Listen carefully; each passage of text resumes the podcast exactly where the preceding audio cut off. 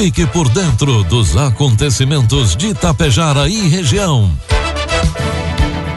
A partir de agora, Tapejara Notícias, segunda edição. Um trabalho da equipe de jornalismo da Rádio Tapejara.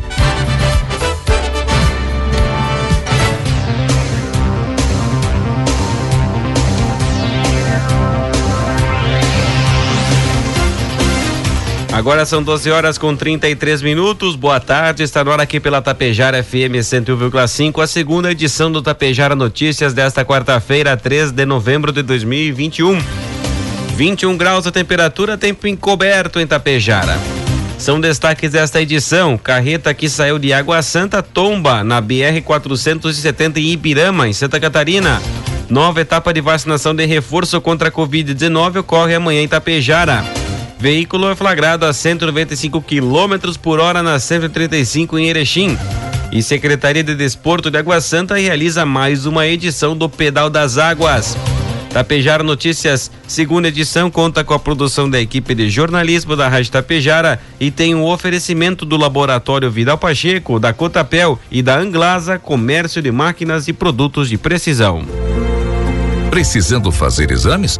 Conte com o Laboratório Vidal Pacheco Atendimento de segunda a sexta das 7 às onze e meia e das 13h30 às 16h15 e, e aos sábados das 7h30 às 11h15. Aceitamos todos os tipos de convênios. Venha conferir. O a 15 de novembro 121, em frente ao sindicato. Laboratório Vidal Pacheco. Tradição, qualidade e precisão em análises clínicas. O futuro está nas mãos de quem sabe fazer. E você, agricultor, precisa dar o destino certo ao que produz com tanto trabalho. A Cotapel investe em estruturas de recebimento e armazenagem, além de 20 mil reais em prêmios na campanha Safra Premiada Cotapel. Faça suas compras e entregue sua safra e aumente suas chances de ganhar. Acredite na tradição do campo e na confiança do melhor resultado. Cotapel, desde 1985, ao lado de quem produz. De computadores de campo a controladores para pulverizadores, sistemas de direção por GPS e tecnologia sem fio. A Anglasa oferece produtos agrícolas de precisão, projetados para reduzir os custos operacionais e melhorar os rendimentos. Tire sua dúvida conosco com o vendedor da região, Alexandre Almeida, pelo Fone Whats 99994 2465. Produtos agrícolas 12 horas 35 minutos, cotação dos produtos agrícolas, preços praticados pela Cotapel nesta quarta-feira. Soja R$ reais com 20 centavos, milho R$ reais, trigo pão PH 78 ou mais R$ reais. Na 26 sexta Conferência das, das, Nações Unidas sobre Mudanças Climáticas, o ministro do Meio Ambiente, Joaquim Leite, fez um balanço do combate aos incêndios florestais e destacou a importância da, do Programa Nacional de Crescimento Verde.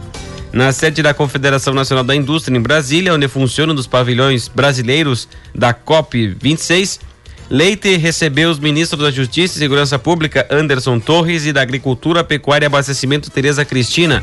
A ministra disse durante a COP26 que o agro pode garantir segurança alimentar mundial e ser sustentável ao mesmo tempo. Segundo ela, até 2030, previsão é que a emissão de mais de um bilhão de toneladas de carbono, CO2, seja mitigada.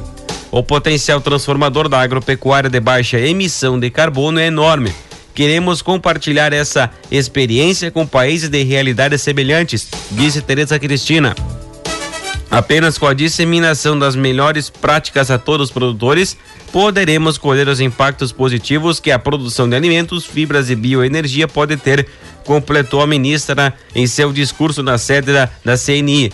De Glasgow, o diretor de regularização ambiental do Serviço Florestal Brasileiro, João Adrien, afirmou que 34,4 milhões de hectares de reserva legal em propriedades rurais devem ser recuperadas nos próximos 20 anos. Informe Econômico.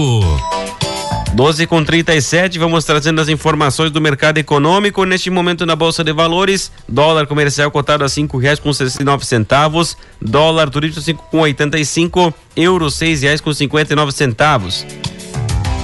O recente salto dos preços de energia, impulsionado em parte pela crise hídrica, terá impacto negativo bilionário na atividade econômica do Brasil em 2021 e 2022 com os efeitos se espalhando para o mercado de trabalho e consumo das famílias, de acordo com o estudo da Confederação Nacional da Indústria. O custo mais alto de energia elétrica resultará perda de 8,2 bilhões de reais do PIB deste ano, a preços de 2020, em comparação com o que ocorreria sem a crise energética, aponta a pesquisa. Isto é equivalente à variação negativa de 0,11%. Para 2022, o, pacto, o impacto deve ser maior, de 14,2 bilhões de reais, a preço de 2020, com impacto negativo de 0,19%. O mercado de trabalho sofre com o baque da inflação no setor, com a CNI prevendo perda de 166 mil empregos no final deste ano, em relação à quantidade de pessoas ocupadas entre abril e junho de 2021, em consequência dos impactos diretos e indiretos do aumento de custos. No ano que vem, a crise energética deve afetar 290 mil empregos em relação ao número de pessoas ocupadas no primeiro trimestre deste ano. Previsão do tempo. O Rio Grande do Sul tem quarta-feira de chuva em todo o território gaúcho. O INMET, Instituto Nacional de Meteorologia, alerta para risco de temporais queda de granizo, descargas elétricas e rajadas de vento de até 100 km por hora. Nessas localidades, pode ocorrer transtornos como interrupção no fornecimento de energia, queda de árvores, alagamentos e estragos em plantações. Nas demais regiões, precipitações aparecem a partir da tarde em forma de pancadas moderadas. Segundo o Climatempo, maiores acumulados de chuva para hoje em Turuçu, Santana da Boa Vista e Santa Vitória do Palmar de cerca de 40 milímetros, representando 36%, 36 do volume de chuva esperado para novembro nessas cidades. Porto Alegre terá um registro acumulado de 20 milímetros. As temperaturas terão novamente elevação, 34 graus em Novo Tiradentes no norte. Em Tapejara, quarta-feira amanheceu com tempo ensolarado. Ao longo da manhã, a nebulosidade aumentou, culminando com a chegada de muita estabilidade. Temperaturas podendo atingir a tarde dos 25 graus. Para amanhã, quinta-feira, sol com algumas nuvens e chuva passageira ao longo do dia. 5 milímetros é a precipitação e as temperaturas podem variar entre 16 e 28 graus. Destaques de Itapejara e região. 12 e 40 a partir de agora você acompanha as principais informações locais e regionais na segunda edição do Tapejara Notícias. Foi prorrogada até o dia 30 deste mês a campanha nacional de multivacinação de crianças e adolescentes menores de 15 anos. A estratégia que se iniciou no dia 1 de outubro tem por objetivo colocar em dia doses do calendário de rotina que estejam em atraso. A pandemia da Covid-19 acentuou em 2020 a queda na procura por essas vacinas, conforme dados da Secretaria Estadual da Saúde.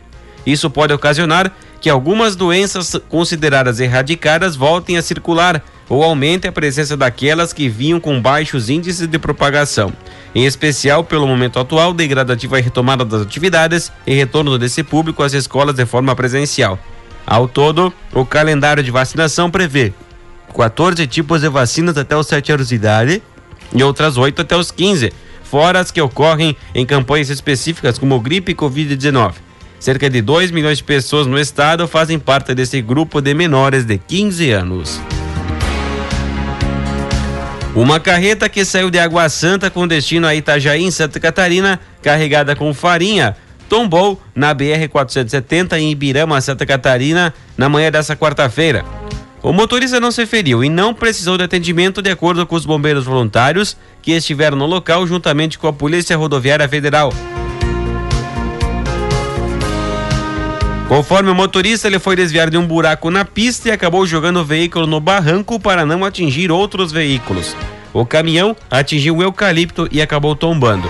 O trânsito fluía normalmente no trecho. A carga não chegou a se soltar do caminhão, que deve ser retirado na tarde de hoje. A Secretaria da Saúde de Itapejara promove amanhã, quinta-feira, dia 4 de novembro, a vacinação da dose de reforço contra a Covid-19 para pessoas com 60 anos ou mais e que receberam a segunda dose de qualquer imunizante até 24 de abril. A etapa acontecerá no auditório da Unidade Básica de Saúde Central, das 8 às 11h30 da manhã e da 1 às 4 horas da tarde.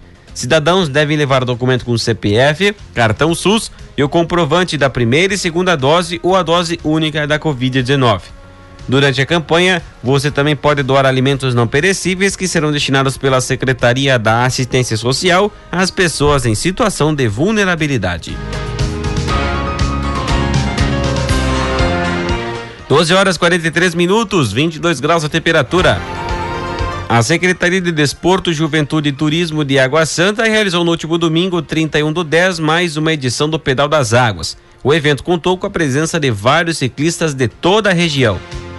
O pedal, que aconteceria em 7 de março, foi transferido para uma nova data em virtude da situação de emergência que o estado do Rio Grande do Sul encontrava-se naquele período pela crescente onda de casos de coronavírus. E novamente foi transferido do dia 30 de maio para o último domingo, 31 de outubro. A ao clarear o dia, ciclistas já estavam preparados para dar início ao Pedal das Águas, onde às seis e meia foi servido um café da manhã para todos os participantes e entregue o kit atleta composto por uma sacolinha, uma sacochila, um squeeze, uma placa para a bicicleta, uma camiseta do evento e uma máscara. Perto das 8 horas, os atletas deram largada junto ao ginásio poliesportivo Aldine, Aldine Virgílio Coser e percorreram percursos Light de 22 quilômetros e Sport 50 quilômetros, contemplando lindas paisagens de Água Santa, passando pelas cascatas das comunidades do Gramado do Erval e São Caetano, também da Gruta. Durante o percurso, os atletas receberam lanches e também hidratação. Finalizados os percursos, os participantes receberam uma medalha de participação e puderam relaxar ao, show, ao som de música do cantor aguaçantense Luan Solo, acompanhado também de um saboroso almoço preparado pela Santa Pata, Associação de Proteção dos Animais de Água Santa. O evento teve um total de 219 inscritos, sendo que 188 atletas eram oriundos de 28 municípios. Na tarde de ontem, terça-feira, os policiais militares do 1 Batalhão Rodoviário da Brigada Militar de Erechim realizaram operação de fiscalização de excesso de velocidade com o uso do radar fotográfico Trucan na IRS 135 no quilômetro 72. Foram flagrados e autuados 57 veículos transitando acima do limite de velocidade permitida para a via. Chamou a atenção um veículo Volkswagen Amarok flagrado transitando a 195 km por hora, onde no local a velocidade máxima permitida era de 80 km por hora. O objetivo da operação foi coibir as infrações de excesso de velocidade nas rodovias estaduais, tornando o trânsito mais seguro e, consequentemente, a redução nos índices de acidentalidade e criminalidade. Meio-dia 45 marcou o sinal eletrônico da Tapejara, 22 graus a temperatura.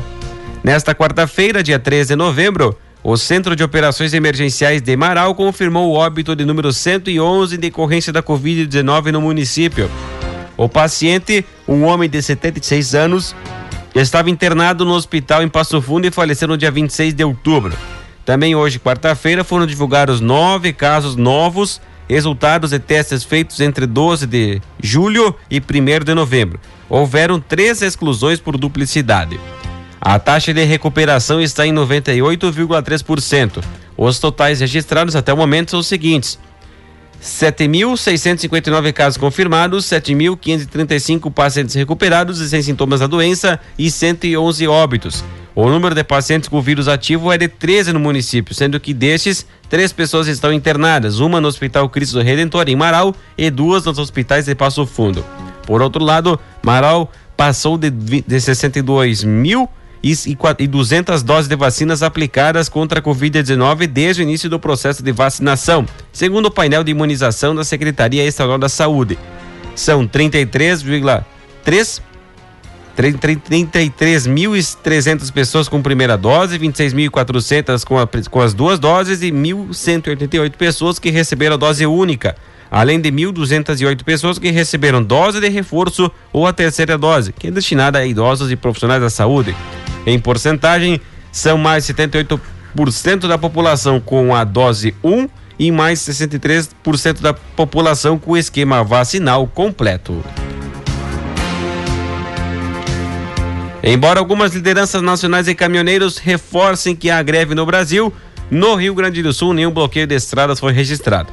Houve apenas um ponto isolado, no Porto de Rio Grande, por um breve momento. Pesa contra o movimento decisões judiciais em ao menos cinco estados que punem com multa quem trancar rodovias. Na última tentativa de greve da categoria em setembro, sem bloquear estradas, o movimento não engrenou e perdeu força rapidamente. A reportagem conversou com o líder dos caminhoneiros em Passo Fundo e que representa a categoria também na região, Ângelo Alérico. Ele disse que na região não há intenção nenhuma de greve. Ângelo revelou que a categoria está desanimada e, com a, e a causa dos combustíveis foi usada por grupos e transformada em política. Ângelo disse que seus colegas que estão em trânsito informaram que a nível de Brasil o sentimento é o mesmo e não há movimento de greve. Finalizou dizendo que os caminhoneiros viram que a greve não funciona, somente vai prejudicar e agravar a situação atual. Para Alérico, se a política de preços atual da Petrobras não for alterada, nenhuma greve vai adiantar. Ainda na segunda-feira, o presidente Bolsonaro informou um novo aumento de combustíveis dentro de 20 dias. Na manhã de ontem, postos de combustíveis na capital Porto Alegre já tiveram reajustes. 12:49, 22 graus a temperatura.